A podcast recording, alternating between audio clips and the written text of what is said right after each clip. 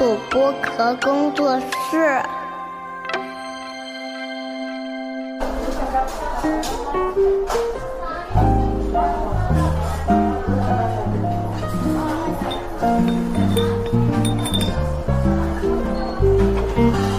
童春节的正常生活。哈，大家好，欢迎来到童晨杰的正常生活啊！又到了掌柜读信的这个环节了啊，非常受大家欢迎的环节。然后因为有一段时间我没有念信了，所以呢也积压了几封啊，不止几封，十几封、二十几封吧，应该。然后这回因为正好掌柜在杭州拍戏，所以呢，哎，杭州有谁呢？大家啊，搜寻一下记忆啊。对，我的好朋友小思，欢迎小思。Hello，我们现在这个路的地方也很特别，是吧？你说说这个地方，这个地方是我家，这个是你家的特别在哪里呢？嗯，就是就是它代表着互联网的新兴企业们驻扎的一个地方，西西。代表了在我家呢，我就有一种主人翁的感觉，就可以、哦可以比较自然的去聊天的感觉，比较像在家里聊天的感觉。因为上次是在录音棚嘛，对对对对，在录音棚还是比较紧张啊。嗯，然后啊、呃小思在杭州上班，然后呃，上次也跟大家讲了，他是在微店，对吧？然后呃。呃，我们这次的信啊，很有幸也请教到了很多他的同事，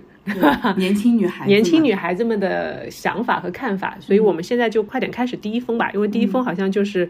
做了很多 research 的一封。对，是的，有有有去问了一下大家的一些意见。嗯，好的，那我来念吧，反正也比较短啊。嗯嗯，掌柜你好，呃，此次来信跟你分享一个小事。我在一个男生的社交平台上看到他晒了一张和自己女朋友的合照，合照中他搂着女生，手的位置放在了女生腰间靠上的位置，即大拇指、食指就在女生胸下。我看了之后觉得不是啊，我觉得即使是男女朋友，即使是结了婚的夫妻，男方把这种把手放在女生胸下的照片发出来，还是很冒犯的，就像是在自己的社交平台上宣示主权，展示自己对这个女性的性占有。不知道你怎么看？想听你们在播客里讨论。嗯，对，好的，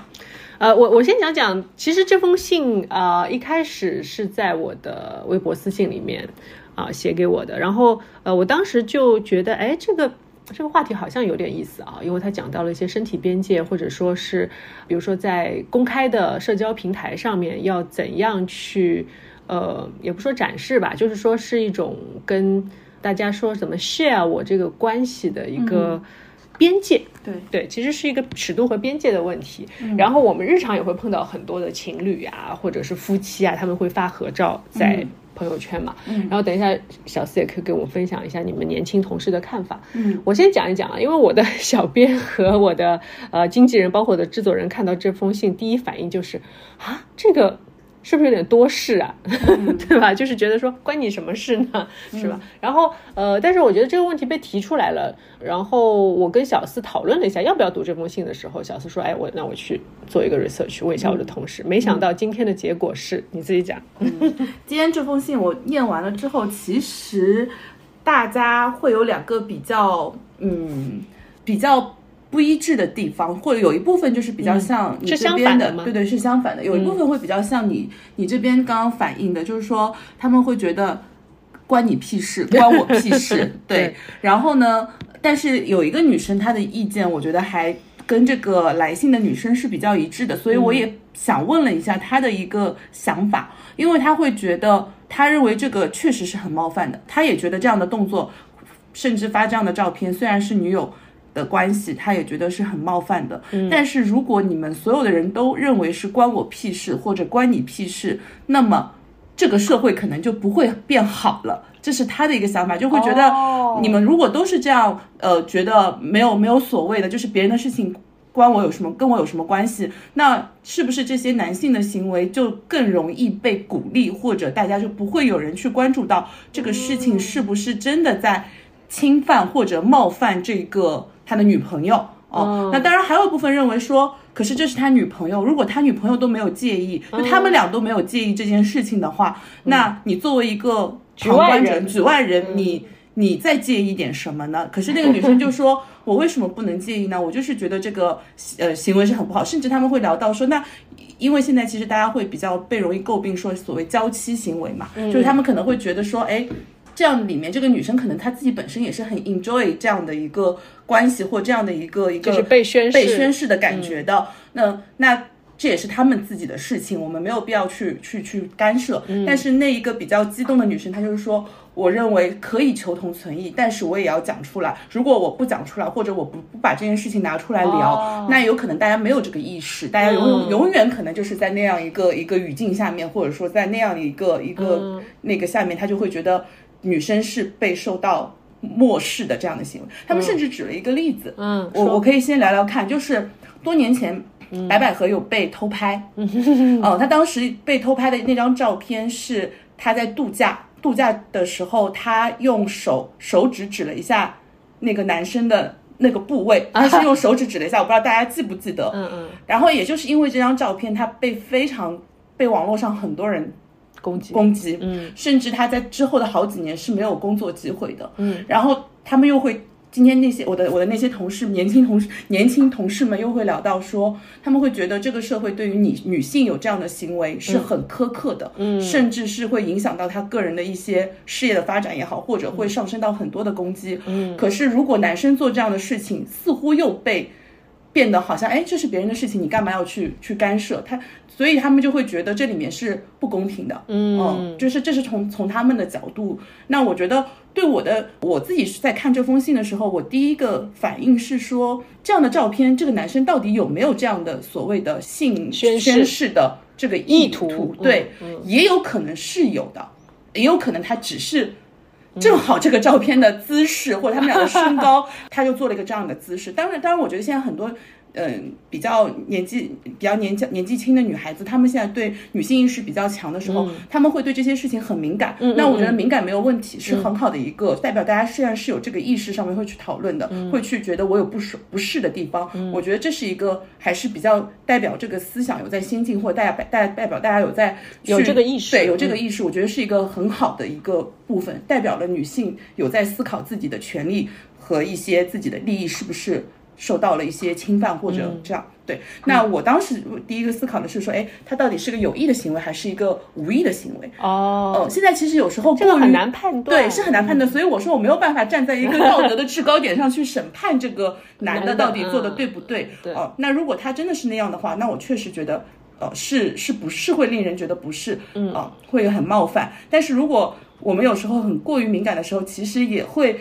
导致现在其实有一些。男生也很小心，就现在开始，比如说男星跟女星合影的时候，他们是会非常手，非常对绅士手，非常注意那个距离。当然，我觉得这个事情很好是是好事，对吧？因为这个之前有很多这种所谓的到底是性骚扰的边界，还是只是，所以我觉得现在大家愿意关注到，有时候很多时候过于敏感的时候，虽然可能有时候是错怪了一些人，但是在另一方面，其实你也在制定了一个。对于女女性的这个边界的一个一个保护，这是我觉得我今天指的这个这封信挺有意思的一个讨论点，大家也很激烈在这个问题上的讨论。嗯，对，因为在我看来啊，确实你刚才说的说现在的一些呃，包括就是因为我也在拍戏嘛，然后也会去参加一些时尚活动，也会碰到异性，嗯，然后也会有合影啊什么的。那比如说有一些，比如说国外的品牌高层，嗯，他们相对就会比较。开放一点，嗯，对，但是大家他们是在西方社会的语境里面嘛，那比如说可能呃有一些礼节，比如说我们初次见面我们就握个手，嗯，但是其实握手在呃在国内已经是比较少的一种礼节的方式了。那比如说你见到异性的时候，啊，比如说我的合作的对象，比如说导演啊，呃或者男演员啊，那可能我们也会呃点个头，嗯，有的时候就是你会你会去。闻那个氛围，你知道吗？有的有的时候那个氛围就是好像不太适合把手伸出去握的时候，啊，那就不握了，大家就点个头。然后可能过段时间就是慢慢的工作的熟了起来，然后对对方的人品也有一个比较安全。安全的认识之后，你会觉得说，哎，可能我们在结束之后，我们可以有一个握手，或者有的时候觉得，哎，大家已经经历过一些事情了，已经是很好的朋友，甚至我们可以有一个拥抱。嗯，那这种都是，当然大家都是在很安全的范围之内的，没有说任何的让你不适的感觉。嗯，然后还有一些，就比如说，呃，那我们讲到西方人的话，那比如西方人他就会稍微。多一点肢体接触。嗯。呃，包括一些我在国外认识的亚裔的朋友，就是他其实本身还是中国人，但是可能他在国外生生活了很久，然后他比如说第一次见面，甚至就给你贴面礼，嗯，拥抱一下，对，贴面礼，嗯、对。然后呃，我我不知道我说的对不对啊，因为我有点不太记得了，就是可能呃法式的贴面礼它还有好几种，对对对，就比如说呃呃不是那么熟的，或者大家是朋友的关系，呃，像第一次见面还不一定，第二次见面可能他给你有一个空气贴面吻，嗯，对他吻的是空气。然后如果你们两个是亲戚，嗯，或者是很好的朋友那种，他有可能会直接亲你的脸。嗯。然后就是亲的很实的那种，嗯，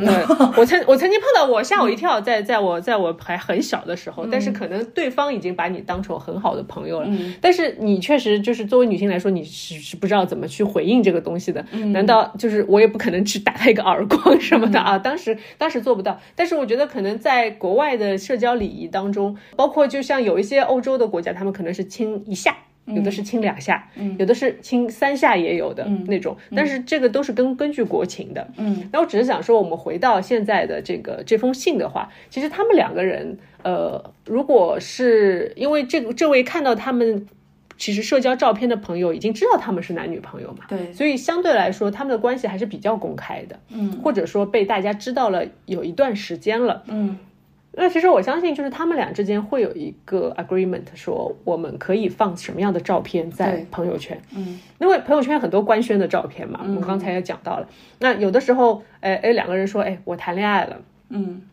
我们发一张亲嘴的照片，可不可以？嗯，这个今天我也想到了，对不对？那牵手的可不可以？那结婚的就。就不用多说了嘛，那结婚基本上都是放就是两个人的结婚照啊，或者是更亲密一点的。那生了孩子的，有的比如说会直接放一个宝宝的出生的照片，或者和妈妈在一起的，甚至于还会放妈妈可能还衣衫不是很整的那种照片，对吧？爸爸不是特别注意，或者自拍了一个或者什么样。但是但是这种我相信就是呃无意的居多。无意的居多，但你刚才谈到整体意识提高的这个问题，那可能又是另外一个层面的问题了。当然，我觉得这里面可能还有一点，就是说，呃，可能那个男生他并不是有意的在进行一个所谓性主权的一个宣誓，嗯，但是他可能在他的意识里面，他觉得放这样的照片没有什么问题，对，也有可能就是他已经把那个意识植植入到自己的脑内了，或者他会觉得、哦，这就是我女朋友，我就是可能有一些这样的所谓的、嗯呃动作的存在，在他他看来可能是一个很很很常规、很正常，他不会有一种有意的说我要去做一个呃性主权的宣誓。但是我觉得，呃，既然大家如果呃，第一是说，哎，我觉得有冒犯，就是第三方看到说觉得有冒犯，他愿意去讨论，我觉得可能这也是一个，呃，包括我今天拿出来跟大家讨论的时候，大家也很激烈，对这个问题各抒己见的时候，我觉得，哎，这确实是一个。大家觉得，哎，不是说一边倒说，嗯，这个人有病吧，干嘛要去管别人闲事？也不是一边倒说，哦，这个男的绝对有问题。我觉得大家都是对这件事情会有些自己的想法，甚至是站在不同的角度和就是嗯不同的年龄层，大家看这件事情也会不一样，嗯，对吧？因为我们可能比如说在给一些年纪比较大的女性，她会觉得。这个也太、太要管闲事了吧？这个 放放有什么关系啊？那可能大家的那个接受的教育和大家在面对的这个思想上的一个层面也不太一样。但我觉得有人愿意说跳出来说这样的一个话题，甚至越来越多人愿意去讨论这些话题，我觉得不是一件坏事，甚至是一件可能对于女性来说思想比较进步的一个、一个体现。我觉得还有一点就是，呃，可能有的女生她会还蛮爱这样被去。去宣誓的，嗯，对啊，吧这就就是是刚刚刚我我提到我同事所谓说的，就是可能有一部分引号的啊娇妻，他们会觉得哦，就包括以前我们觉得霸总很好，嗯，男生那种壁咚的动作很爱，现在大家再说到壁咚，他就觉得呃好恶油腻心，对吧？就是壁咚难道不算是一种性的主主那个主主那个？有点半强迫的感觉吧，对对就是就把你强迫的壁咚。以前有段时间，互联网上各种说壁咚好帅啊，好想被壁咚啊。现在你再谈到壁咚，大家就会说，哦，这男的，嗯，所以好油啊所以大家的观念其实转变的，或者说就是变得更先进一点，嗯更会说说从女性的角度，呃，就是我们我们不有的时候我们好像是被被动的去接受一些所谓的让你舒服的感觉，但是你自己没有真正的。讲说，哎，就或者说他这个动作上来，你会不会有一点小小的生理反应啊？小小的就是不是那种生理反应，就比如说不是的生理肠胃有点翻涌这种，或者眼睛不由自主想往上翻一些，眼睛想啊翻一下。会不会有这种？就是嗯如果有的话，那是不是就是考虑说下次我们稍微注意一点？对，那或者提就说，对哎，我不喜欢这样，哎、嗯或者私下都没问题，但是如果你要剖这个照片出来的时候，嗯呃，就是稍微考虑一下，因为我我突然想到一个例子啊，就是其实我们在呃，在我小时候，大概就是十十八九岁。将近就是刚出道的时候，呃，因为有一些模特姐姐，她们已经很漂亮、很成熟，然后所以她们会谈很多的，也不是谈很多吧，就是很多姐姐会去谈恋爱。谈恋爱之后呢，就是呃，她们的男朋友形形色色，各种各样。嗯，然后其中有一位姐姐呢，就谈了一个 A B C 男友。嗯嗯，然后当时就是有很多的 A B C 在上海玩啊，什么各种的，嗯然后就很多的。他们也喜欢找模特做女朋友啊，或者嗯干嘛？当然这，这个又是另外一个话题了啊。但是，然后就是我要说一个现象，就是那位哥哥吧，我可以叫他哥哥，他比我们大还蛮多的。嗯，然后嗯也有点钱，然后长得也不错，然后条件也很好。然后他跟我的那个模特姐姐谈恋爱的时候，他们就是非常公然的在我们面前，就比如说我们在一个卡拉 OK，他们就非常公开的就舌吻。啊，然后因为那个姐姐身材很好嘛，所以穿了一个比较短的上衣。嗯，然后到酒过三巡啊，歌也唱得很嗨的时候呢，就看到这个男生会把手伸到她的衣服里面去。啊嗯对，所以呢，当时我们是直接感到不舒服的。嗯。就是当时的我们，大概就二十多年前啊，嗯。就直接是感到很不舒服的，然后就有一些呃小小的议论，嗯。是事后我们还有一些讨论，说这个男的到底是你是想跟他谈恋爱，还是说你在此时此刻你只是想占有他的身体，同时在所有人面前去占有他的身体，嗯。啊，这个是让我们觉得非常不舒服的。嗯。但是这个姐姐当时是没有说什么，嗯。嗯，因为我觉得，呃，可能他也很爱他吧，嗯她可能不想为了这种事情去跟他有任何的 argue 的事情，或者说事后，呃，也会说，但是可能那个男生会表示说，那我是爱你啊，什么什么什么，对吧？当然，就是，嗯，我我想我想说的是，就是这种现象呢，呃，我不能说它说明一个什么问题，因为最后他们的结果并不好，嗯。嗯，所以就是我觉得女生所要呃警惕的是，一个是自己首先就是刚才我们讲的，你有没有不舒服？嗯你有没有在这种情况下你被剖出来，你会有不舒服？那其实说到底。最终这个问题是要这个女生去自己解决的对，我们可以提一些意见或者概念，如果她觉得 OK 没问题，OK，那其实就不关我们的事。但是如果我们讲了之后，她哎有一点想法说，哦，确实我有的时候并不是特别喜欢他做这种事情，嗯那可能双方他们内部就会有一个讨论或者干嘛。嗯，我觉得反正就是还是建立在互相尊重的一个基础上吧，去谈这个恋爱。嗯，是的。嗯，你还有什么想说的？我我我我我想说的已经说完了，然后你想说，你说完，对，呃，对，反正，嗯，我我们觉得，我觉得就是这个事儿吧，它其实是一个，你说它是一个观念的问题吧，也确实是，但是呢，呃，又关乎个人隐私，嗯。所以在比较个人的层面上，我们来讨论这个事情，其实是它这个事情可能就根本就没有必要存在。嗯。但是如果在一个观念或者性别的这样的层面上面去讨论的话，它可能就会涉及到一些大家的潜意识是不是真的对认同这样的事情，对，对吧？如果你长久的你觉得没问题，没问题，没问题，那是不是真的没问题？或者，呃，既然已经引起了一些人的想法或者讨论，那这个问题是不是还是要去解决一下？嗯嗯好的，那我们这封信先到这里。嗯，好，我们看一下下一封。下一封是，你来读吧。好。第一句是对你的夸赞，佟掌柜你好，真的很喜欢你对待事情的做法和处理方式。很不好意思要和你倾诉一些不是很积极的消息，如果你能看到，希望不会给你带来不好的感受。按理说，我今年应该研究生毕业了，但是因为论文写不出来，所以延毕了。但是这件事情我还没有告诉家里人，不知道怎么说出口，所以在他们的眼中，我已经毕业了。所以对于我找工作这件事情就比较着急，我可以理解。然后我给自己的安慰是尽量能够九月份毕业，这样的话也算是能够有个交代吧。然后现在就回家了，在家待着，家里人就会讲工作要尽快找啊，不要太过放松啊，上了这么多年学是为了什么呀之类的话。然后我最近快生理期了，心理承受能力比较差，就有点绷不住了。没有办法 handle 这个现在这个局面了啊，然后就给你写这封信。我感觉这封信应该是蛮久以前了，蛮久了，对很 很抱歉，很抱歉，因为我老实说，因为掌柜没有就是到达过那么高的学历，所以我觉得不知道该怎么回答我觉得我凭我一己之力无法帮你来讨论这个问题，所以碰到碰到小四啊，所以我们还是可以来讲一讲。呃，因为岩壁其实很多朋友都跟我讲过。类似的问题，嗯。嗯，然后其实之前我在跟周伟老师去聊他的一本书叫做《百分之五的改变》的时候，嗯，其中有一篇，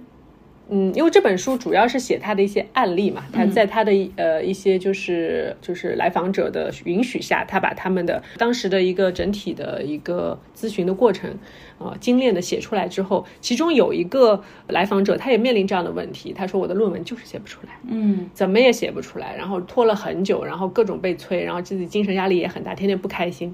然后李老师给他的一个方法，就说你能不能先写一个标题？啊，嗯，对我有我有听他，我也听他讲过这个事情。对，就是你先写一个标题，嗯然后你每天再想办法，就是逼自己怎么也要写出一句话来，嗯嗯，然后就把它拆分一下，对的把这个把任务拆分，大的任务把它拆分成小的任务，小的一比较能够容易着手的一些事情，可以先做起来。是的。然后因为我我我想了半天，我也只能有这个办法，但是我觉得在你的角度可能会有一些更加嗯更加切身切身体会的东西给到他。嗯嗯我我我自己带入了一下这个来信的妹妹的这个状况，因为我觉得。呃，她其实目前面临的一个问题，我不知道她现在有没有解决哦，因为她刚刚说她希望九情况好的话，希望希望九应该不是去年吧，就是九月份对吧？两三个月之前的能够先把她毕业毕业这件事情完成，因为一般应该是六月份六七月毕业，研究生是这样吧？我也没到那么高学历，应该差不多是六七月。完了完了我们俩正在在聊什么学历很差的人要给学历比我们高的人提意见了，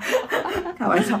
对，那我觉得他其实是有在面临一个所谓拖延的问题，就拖延症的问题，就是有点逃避，逃避一些现实或逃避一些他没有办法去当下没有办法解决的问题，所以就是没办法做出一些实际的行动。但是呢，实则上呢，我我觉得这个事情是这样的，因为我在我大学刚毕业的时候。也面临过类似的情况，嗯、啊，然后当时我当然没有延毕了，本科生很难延毕，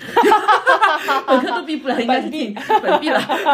就是本科毕业之后呢，在找工作的时候，当时我们应该是有学校有一个呃这种集体的招聘的一个大会啊，然后我当然是。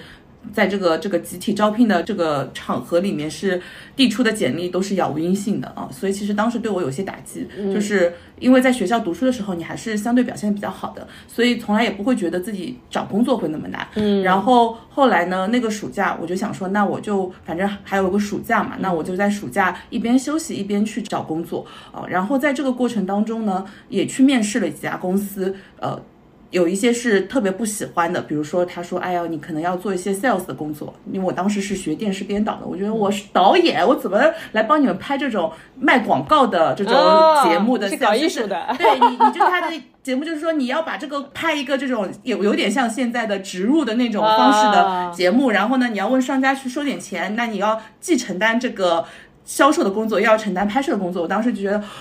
这个好 low 啊，就类似这样。然后你不还不知道艺术其实不挣钱是吗？啊，对，就当大学毕业是比较 对吧？还是怀嗯怀揣着理想的。然后甚至我我父母也也很着急，也也希望我能够赶紧找到工作，然后给我介绍了一些呃其他的市场推广的工作啊。虽然我后来还是做市场推广了，对，但是当年还是一心想做电视的，就觉得啊不适合我。所以在那样的情况下，我就选择了摆烂，现在叫摆烂啊，就是呃我我觉得反正也找不到好的工作，那我就先什么都不做。对。所以在那段时间，我觉得其实面对这个拖延最大的问题是在于你其实是很害怕面对失败的，嗯，就是你害怕去面对你尝试了之后的所谓的可能带来的不好结果，所以我就先选择不尝试，或选选择先去避开它，然后呢。但是我跟你说，这个情况久了之后，人是会变懒的。就是你在一个没有，因为你没有办法找到你的呃成就感的呃这个来源，你也没有办法在一件事情里面获得一些价值的时候，你只是每天在逃避一些必须要去面对的问题的时候，你在用逃避的方式的时候，你就会变得越来越懒，越来越无法去面对接下来的生活和可能会遇遇到的失败和、对这个其实是一个。呃恶性循环。所以我觉得其实最最简单的方式就是刚刚你讲的李李老师说的那个，它其实是一个你去面对这个。大的问题的时候，我怎么样先通过小的问题先做起来？我觉得这是一个好的方法。然后对于我的建议就是，遇到困难还是要直面困难，你不能逃避困难。逃避之后，你会越来这个困难会变得越来越大，越来越越难以解决，然后你就会整个人的状态会变得越来越差。嗯，我觉得这个是一个嗯比较差的问题。甚至它里面有提到父母会催你工作啊什么的。我觉得这个父母的关系可以不用先去处理，因为你一旦先把你的毕业问题解决了，找到一份工作，嗯，父母就自然而然不会来管这件事情，你就没有这个问题在这一些之间是一个很小的问题，就是只是因为你目前没找到工作，大家会担心你嘛。他其实催你工作核心原因是担心你，呃，是不是接下来是。该怎么办啊？对吧？那肯定是会有担心的哦，甚至他们会觉得你读书读了这么多有什么用啊？那我觉得是因为他们看到你这个情况下的一些一些反应而已。那我觉得首先就是先把事情一件一件解决，先把论文写了，然后工作找了，嗯，那后面就会变得好。当然说起来很简单，但是没有办法，你这些人生问题还是要去解决的。跟我们上次聊的那个。女生的问题有点像，就是我上次跟你不行，读信选择教。是留在留在学校还是留在老家还是去城市？对。但那个女生后来给我们回信，就她有解决她很好的解决了她的问题。是的，是的，那个在我的演讲里面有也提到了这个呃例子，因为我们很多给我们写信的朋友，他们其实并不会说，我我不保证他们每一封都听到了，但是大部分我都会让我的呃小编或者是我自己，比如说在私信里面回复他们说，哎，我已经读了，你们可以来听一下。但是并不是每一个来信者都会在。我的就是播客平台下面第一时间留言的，但是上次那位女生是有给我结结实实的告诉我们结果了。对，但是每一次就是掌柜很抱歉，就是因为每一次问到，其实你们在写这种问题给我的时候，你们可能比较焦头烂额的时候，但是因为呃一一个是时间的问题，一个是可能还有其他的节目需要排进来，所以有的时候念到信的时候，可能真的就是三个月、半年，甚至是一年以后的事情。所以就是我想给到大家，就是嗯，可能。不一定是当事人吧，当事人可能这件事情对你来说已经事过境迁了，甚至你可能已经毕业了，或者你已经找到工作了。但是，呃，我我也很希望，如果你听到的话，你可以在评论区或者在任何的渠道来告诉掌柜说你现在呃是什么状况，然后我们也可以有一个就是给大家一个信心吧。嗯嗯，就说其实还是在。你的一些诉求还是在得到回应的，然后包括就是呃，我相信就是读了这封信之后，有一些类似问题，当下有类似问题的朋友，或者你正好生理期，或者你正好对正好也遇到了一些很难面对的关系不好的时候，对，来想逃避一些现实的时候，对你来听一听，就是掌柜读信的话，可能会找到一些共鸣，然后也得到一些安慰吧。嗯，好，那我觉得这封也差不多。第三封。啊，它的篇幅之长。可以给刚刚那个女生当论文。了，好吧，那我们就念一下第三封吧，我们拉一下时长啊，篇幅非常长，对，但我觉得其实也也反映了很多现实的婚姻问题，很多人的现实婚姻问题。好的，我觉得这个问题我不我们不一定能帮他当下解决，但是大家先可以参考一下啊。嗯，然后提问者也是匿名的，然后呃，你好，很喜欢听你的播客，因为比你年纪大，所以就不称呼你童姐姐了。哇，我就是之前你知道吗？其实我们做过一个就是调查，就是听我的播客的呃听友们的性别以及年龄段。首先肯定大部分都是女性嘛，嗯，然后百分之八十五左右好像是三十五岁以下的，三十五岁以下，三十五岁以下的女生，就是二十到三十五岁的女生，然后呃百分之八十五，所以这位。嗯，这位听友他说年纪比你大，比你大，比我大，对对对，看来是百度过我的年纪了，所以也蛮蛮珍惜你的那个非常非常怎么讲忠。忠诚的那个 follow up 啊，然后说鼓起勇气写信给你，也理也当理一理头绪啊。我知道最终需要做决定的还是自己，或许你能给我另外一个思路，或现或者发现我的一些问题。我跟老公呢，从恋爱到结婚二十年了，有一个十几岁的孩子。当初我们是异地恋，也是自由恋爱。他学历呢比我低，工资也很少，各方面现实条件都不好，但是人还不错，积极上进。乐观开朗，待人也很真诚。虽然我对他的现实条件有些不满，但还是走到了一起。他工作很努力，能吃苦，对我也挺好的。我想做什么，他都会尽力满足我，或者花钱去吃喝玩乐都愿意。虽然他没钱，但是挺大方。嗯，正常来看呢，我们经济上不太富裕，也经历了几次工作的变动。换城市和异地等风波，但是都平安落地了，呃，应该还算挺幸运的。当然也有他的努力。来信呢，是因为昨天我们发生了一次激烈的争吵，他当着孩子的面在餐桌上摔了筷子。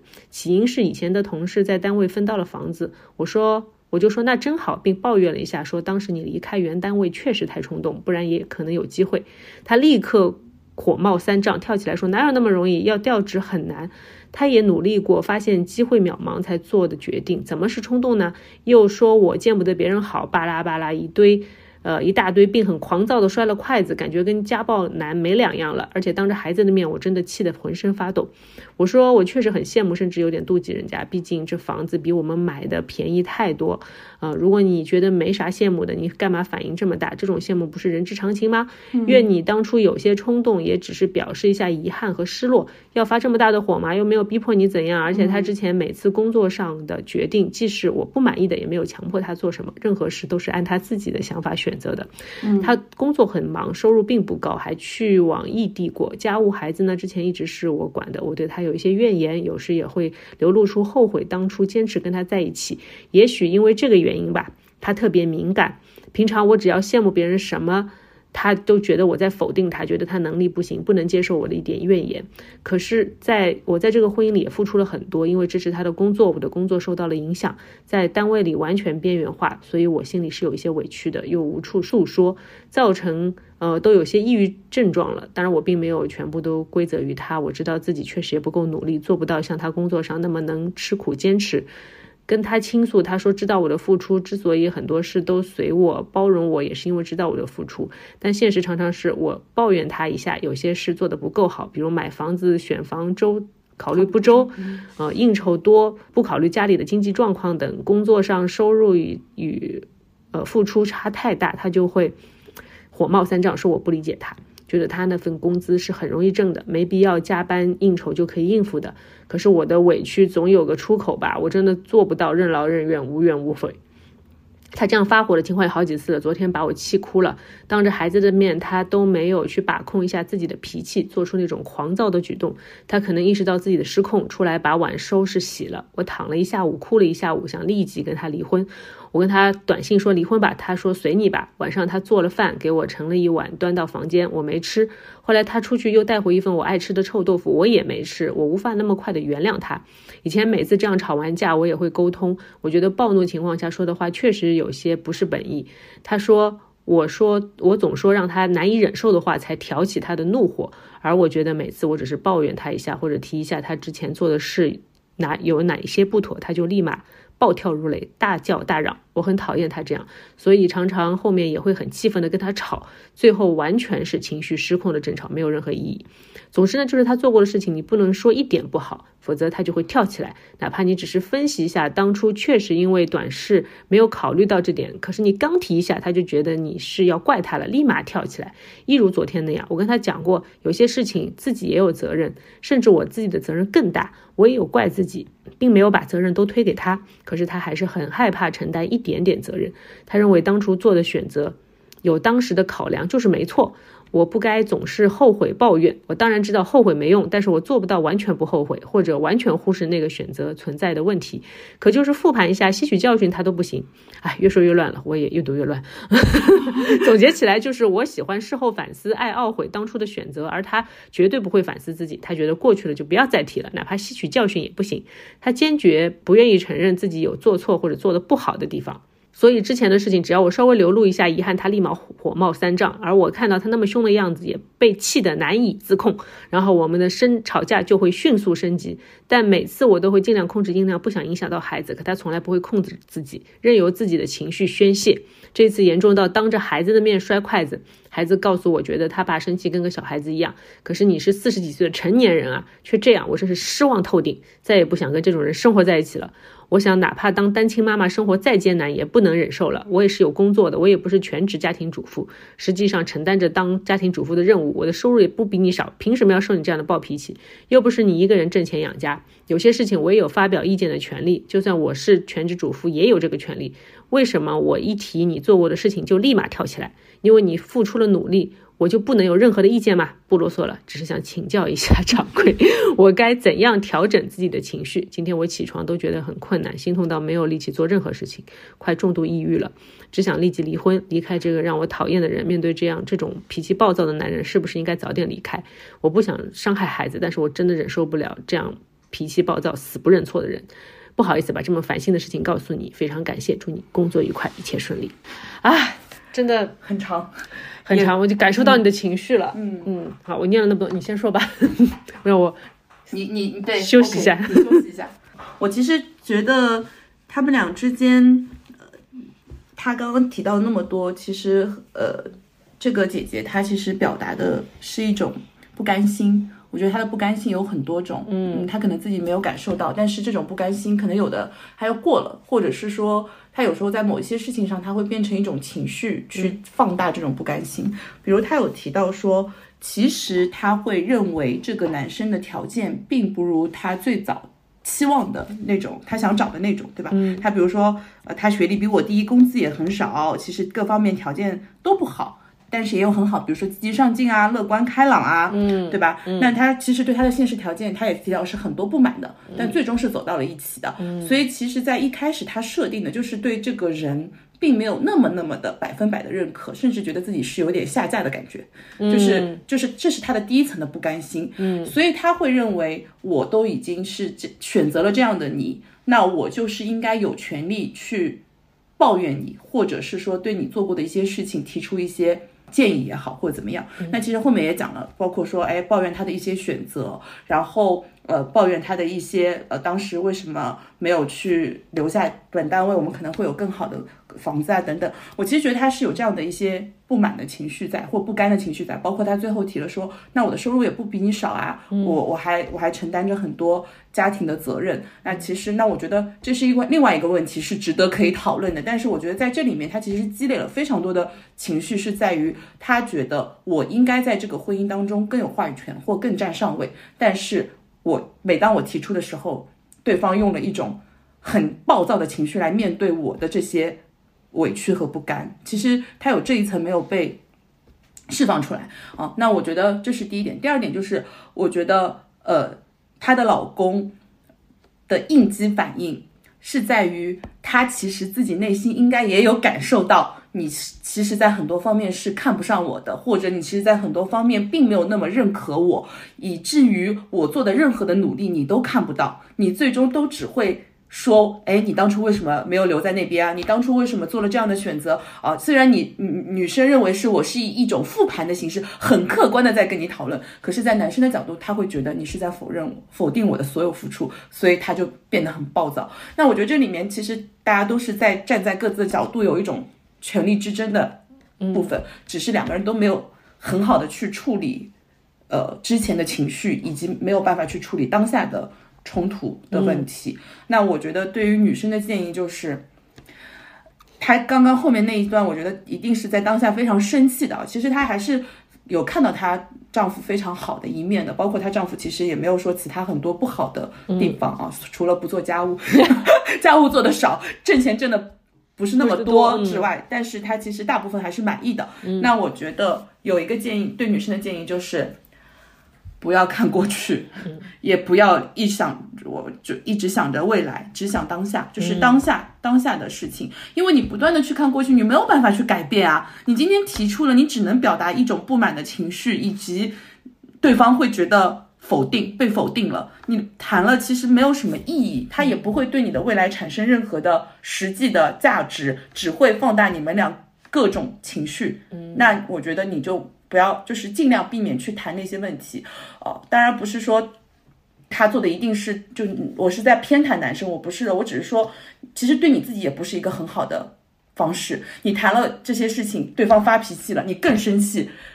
对吧？那为什么还要去谈？它的意义在哪里呢？对吧？我觉得这个是对她的一个。然后她老公这方面，我觉得呃有一个更好的方式就是鼓励他，多鼓励这个人，因为我觉得有一些人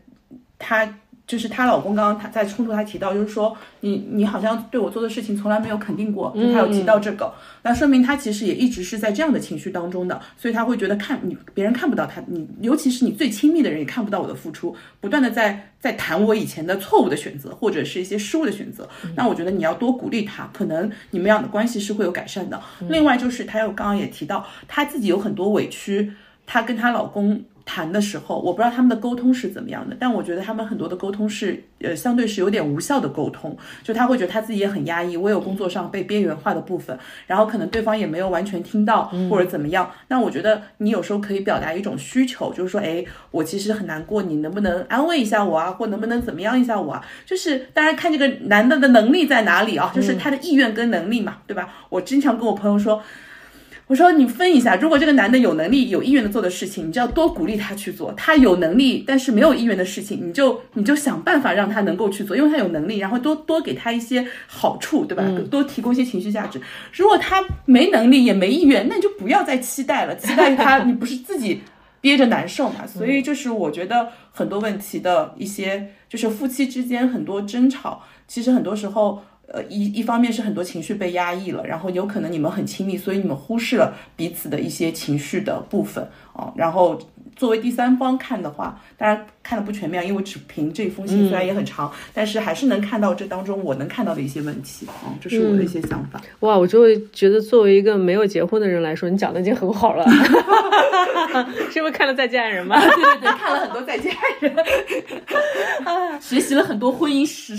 实力，嗯，是的，呃，就是我想说，其实，嗯，这位姐姐啊，你你，我觉得你选择写信给我是有一定道理的，因为其实你碰到的很多问题，我也碰到过，嗯。嗯，就是类似说，呃，夫妻双方觉得付出不对等啊，嗯，或者说对男生的一些选择或者决定，特别是在事业上或者牵涉到家里的比较大重大的资产的走向的这样的决定，呃，会有一些。抱怨说你你你为什么你为什么不不选一个更好的方向啊什么什么这种，但是呃我我觉得我觉得我的处理办法啊就是嗯。呃曾经我的外婆跟我说过一句话，她说其实整个家庭你去看，虽然我们是在一个所谓的父权社会，嗯，但是最后整撑起整个家的最后都是女性，嗯。嗯，就是我。我说的所谓的撑起整个家，不是说在你的丈夫去世之后，你作为一家之主来领导这个家，而是说在整个的亲密关系的过程当中，其实女生完全是可以 take the responsibility。我我所所说的这个责任感，是说你要主动的去把控一些事情。嗯，你不能说。呃，你是男的，我就我就我就我就我就觉得把这个责任交给你了，这是你的责任，你做错也是你的责任。对，我你做错我就来说你，对你做对了啊，但我就我就觉得你还不错，或者说这是你应该就对就应该做对的。对，但是我我想说的是，在婚姻当中，我们要意识到性别平等这件事情，嗯，是在于说你敢于去承担这个责任，对，就是决定的责任，嗯，你去决定一些事情，如果你觉得你有足够的能力去做这件事情，那怎么样拥有这种能力？嗯。首先，当然是你不断的学习，你不断的在社会上跟更厉害的人交流。嗯，因为我觉得很多女生她的一个呃嗯一个思想会被局限在说我在家庭中思考。嗯，你懂吗？就是在家庭中思考，就是说我们两个来商量，你们两个哎三个臭皮匠顶一个诸葛亮，你们两个都还不到三个人，你怎么你怎么会就是觉得说你们两个商量出来就一定是对的好的事情呢？嗯，就是我觉得。两个人都要打开眼界，当然，女生的话可以潜移默化的去影响一个男生。就比如说，我是一个呃很喜欢学习的人，我喜欢看书，这是从小的一个习惯。然后我每天早上会听得到的课程，差不多听两个小时左右。我从来没有跟 K 哥说过，说我你要去听课，你要去看书。当然可能我说过，但是。很少，嗯，我也不会说你一定要去干嘛干嘛，就是不过说，哎，你没事看看书吧，就是这样非常随意的提起。但是他看到我每天在做什么，嗯，然后他就会觉得，哎，我是不是也应该去看个书啊？嗯，或者说，哪怕说，哎，老婆最近有什么好看的电影啊？因为我们都是演员嘛，所以他会觉得说，哎，这这个电影是不是值得看？你帮我。推荐一下，我要去看一下，然后看完之后我们再来讨论。有的时候我们看完一个电影之后，讨论的时间可能有五六个小时，甚至到了睡了一觉，第二天早上起来，哎呦，又有什么新的 idea，我们又开始讨论了。嗯，就是所有的就是这种讨论都是我觉得是凌驾于夫妻关系之外的，是我们更像一个朋友。更像一个同事的去讨论，那我就在想一个问题，就是你们的关系有没有可能把这些所谓的一二三四非常具体的事情，我们你们去跳脱一个位置，嗯，来商量，嗯，而不是说，呃，你是我老公，你就要怎么怎么样，我是你老公，我我就一定要怎么怎么样，都没有这些东西，而是说我们非常客观的去聊这件事情本身，嗯，然后聊这件事情本身的同时，比如说你说房子的事情也好，投资的事情也好，啊，家里孩子教育的事情也好，是不是？有时候并不局限于你们两个人，就是把这些事情去在一个跳脱夫妻身份的状态下去聊。嗯，当然我知道你们现在的情况可能已经面临一个，就是其实大家的情绪都比较难控制的一个状态，已经到了就是大家都有 PTSD 了，都有一些应激反应，就是你稍微什么事，我稍微张嘴，对方就啪已经跳起来了这种程度。那我觉得其实，呃，我觉得很好的一个办法就是大家都冷一冷。就是什么事儿都先别聊，别提。就是，呃，因为我相信建立起这种应激反应的也是一个过程，嗯，所以你要把这个过程冷下来，也是需要一个过程。就首先这个过程是说，在于说你们能不能耐得住。就比如说我们现在基本上除了正常的吃喝拉撒，包括小孩上学放学的事情聊题说话之外，其他的。任何的决定，或者说任何的深层次的讨论，或者任何对对方工作也好，或者投资也好的这种讨论，都不要聊，都不要聊一段时间。嗯，然后我觉得这位姐姐，因为你你说你年龄比我大，嗯，所以我我相信你也能听得进我说的话，就是说，我觉得你可以主动的做一些改变。嗯，如果你还在意这段关系的话啊，当然，如果你觉得说我今天听完这封信，我就不行，我就做不到，走滚。对吧？那也可以，但是我只是想说，呃，婚姻也不是那么容易的。你们在一起是十二将近二十年吧，嗯然后有一个十十几岁的小孩，嗯嗯，我们不说，就是呃，以后就是。你你也说到，你如果离婚之后，你也可以有自己的收入。你我觉得单亲带小孩也没有很累或者干嘛，这个当然是一种选择。嗯，但是我们现在手上有的东西，我觉得不要轻易的放掉。嗯，而且你也提到了，你老公其实整体来说他还是一个吃苦耐劳，虽然他的能力或者机遇没有那么好，工作没有赚到那么多的钱，但是他起码对这个家还是负责任的。对，嗯，我觉得这个是一个比较好的基础。嗯，然后你们其实解决要需要解决的也是一个沟通方法的问题。那我觉得，嗯，第一步首先是冷，冷完一段时间之后，哎，大家都平心静气了之后，同时你也心里面要抱着说，我还是继续想要去争取这段关系，嗯，呃，继续存续下去，甚至于说让它变得更好的一个这样的心去做接下来的一步，就是说你要你们两个坐下来平心静气的，首先你要平心静气，就是如果你觉得你能能不能能不能做到，他要一跳下来。一跳起来，你就能把他按回座位上，说你等我把话说完。嗯，我要说什么？我要说的是，我们以后调整一下我们的沟通方式。首先，你不要去要求对方为你做什么，或者你去说对方做的对不对。你先从自己出发，你说我要做到什么样？嗯，我要做到以后的每一次沟通或者什么事，不管我说了什么样的话，你都不要认为我是在指责你。嗯。我觉得，呃，你没有办法保证说你每一句话对方都没有想法，但是你要先先设一个前提，说我说这句话绝对没有在指责你的意思，嗯，这句话你要明明白白的告诉对方，甚至有时候说一遍不够，你要反复的说，反复的说，反复的说，甚至你还要反复的表达，我还是对你有情感的，嗯，然后你回头问问自己是不是仍然爱他，嗯，如果你真的有这份爱，你就说。你知道，男人有的时候他其实是比女生还要脆弱的，嗯，他会很需要一些肯定，而且我看你们的整个的叙事，包括刚才小四说的，就是可能男生会一直觉得他一直没有完完全全的安心的可以待在这个家里。我觉得男生其实自己也有感受到，我觉得他如果有这么应激的反应，其实他内心还是有一些自卑。对，我觉得蛮明显，就是他会觉得你没有在肯定他，是在否定他所有，否定他这个人，嗯，否定他这个人是没有那么有价值的，所以他才会那么暴躁的去发这个脾气。如果他平时不是说他经常性的发脾气，而是说就是在这些这些某些特殊的时刻谈到谈及到某些特殊的事情的问题上，他比较容易应激的话，那我觉得他可能就是会觉得这一刻他没有被。认可，没有他会被尊重对对对，或者他就是会觉得你是在完全否定我这个人，而不是在跟我聊某一件事情。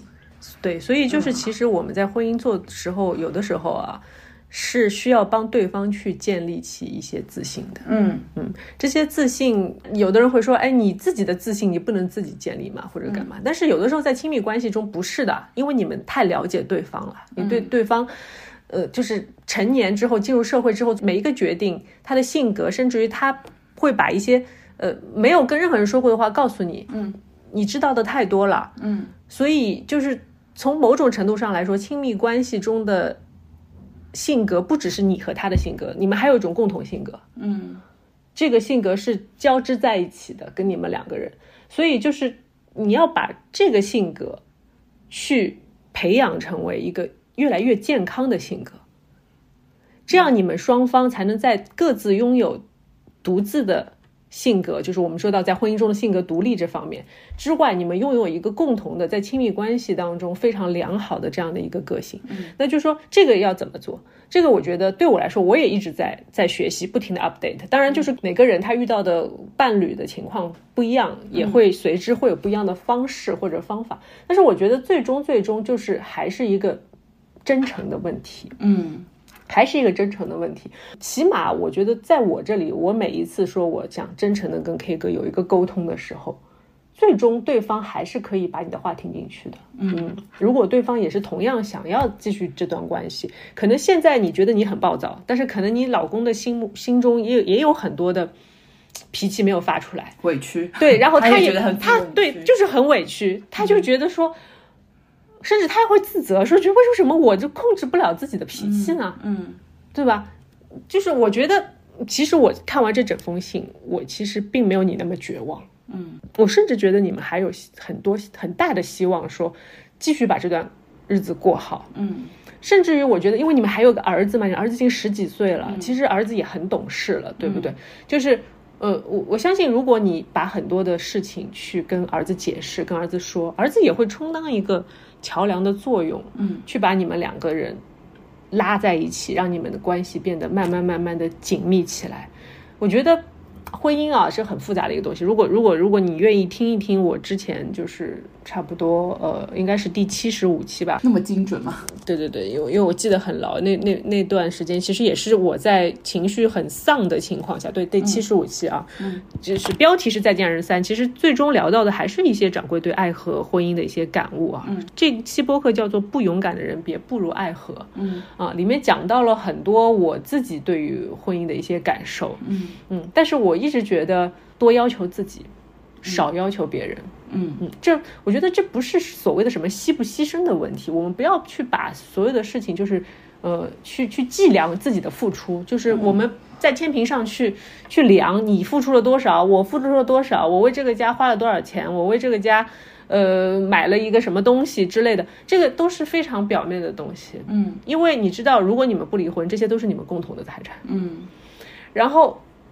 但是我们结婚的时候就没有想过我要去离婚嘛？对啊，对，所以就是你所做的一切都是我们在共同的教这棵婚姻的树，嗯对吧？你教一下，我教一下，所以你们你们是战友来的，你们不是对手啊。嗯如果你要去去跟要计较的话，那你应该跟外面的人去计较，不要跟你最亲的人去计较。我我觉得是这样的啊。然后情绪控制的问题呢，它这这个确实就是每个人的性格不一样。像我的性格可能更容易控制一点，可能像有的人就因为我是个 I 人，你是一个理智型的啊，对，我踢人是个理智人，我是个 T 人的啊。现在就是分析的更更加精准了。然后我觉得可能有的人他是相对来说他的性格是没有那么容易控制住自己的脾气的，嗯，但是我觉得你就想嘛，他是你最亲密的人，我甚至觉得，就是很多人在亲密关系当中，他有时候表达的愤怒啊，其实是跟他在过往的时候的某一个相似的问题是关联的。比如说我，比如说你，他会觉得我经，他她老公他经常会因为你否被否定的时候，他很难控制住这这个情绪。嗯，也有可能是跟他从小的成长关系当中，他经常没有被否没有被肯定过，嗯，所以他其实是某一种伤痛被放大了之后的应激的反应。就我其实是一个情绪有时候比较容易失控的人，那我很多时候我会去反思我当下为什么会失控的时候，我会发现就是我经常会在同一个问题上，如果这个问题一直没被解决的时候，我很很容易在这一个亲密关系当中去看到了自己过往的伤痛，然后。就是会放大那个伤痛的情况下就会失控，不是说我无时无刻都在情绪失控，所以我觉得那这个东西要怎么去治愈，可能是跟自己去学习或自己去治愈，还有一种治愈的方式，就是在关系当中是会被滋养的。嗯，对方可能是他会给到你另外的一个模式啊，他可能会觉得，哎，嗯，如果他是能够在这个关系当中会。学习到另外一种模式的时候，他是会改变这件事情对他的认知，他可能就没有那么应激。可是，在很多时候，他在亲密关系当中，他会重复一个，就是他就会放大这个应激。所以，我觉得为什么关系是双方的问题？所以，当另一方出现你们矛盾，当另一方出现很大的脾气的时候，其实很多时候跟你是脱不了干系的。嗯，哦，所以我觉得这个就是为什么刚刚掌柜说啊，我们其实有时候。从自己出发，可能是很好的改善关系的，就是从自己去出发，自己去去做一些改变，是对你们关系改善的一个很大的前提。嗯，对，反正就是不停的去做更好的自己吧。我觉得，呃，既然给了你这样一个命题。你就想办法把它好好的完成，对吧？就像我们前一封信提到的，写论文的朋友啊，就好好的一行一行的去写。其实，其实我觉得婚姻，如果你把它做一个比喻的话，也跟写论文差不多吧。可能这个论文我们要写一辈子，嗯，但是它带给你的回报，如果是一段好的关系的话，你会觉得还是很值得的。嗯嗯，好吧，那我们今天的读信就差不多就到这里，然后谢谢小思。Bye bye. Bye bye. Wanna change my clothes, my hair, my face. Man, I ain't getting nowhere. I'm just living in a dump like this. There's something happening somewhere. Maybe I just know that there is. You can't start a fire. You can't start a fire without a spark. This gun's for hire. Even if we're just dancing in the dark.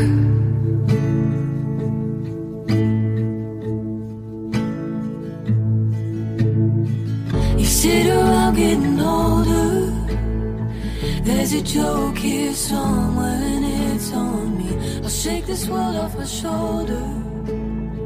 Come on, baby, the laugh's on me. Stay on the streets of this town they'll be calling.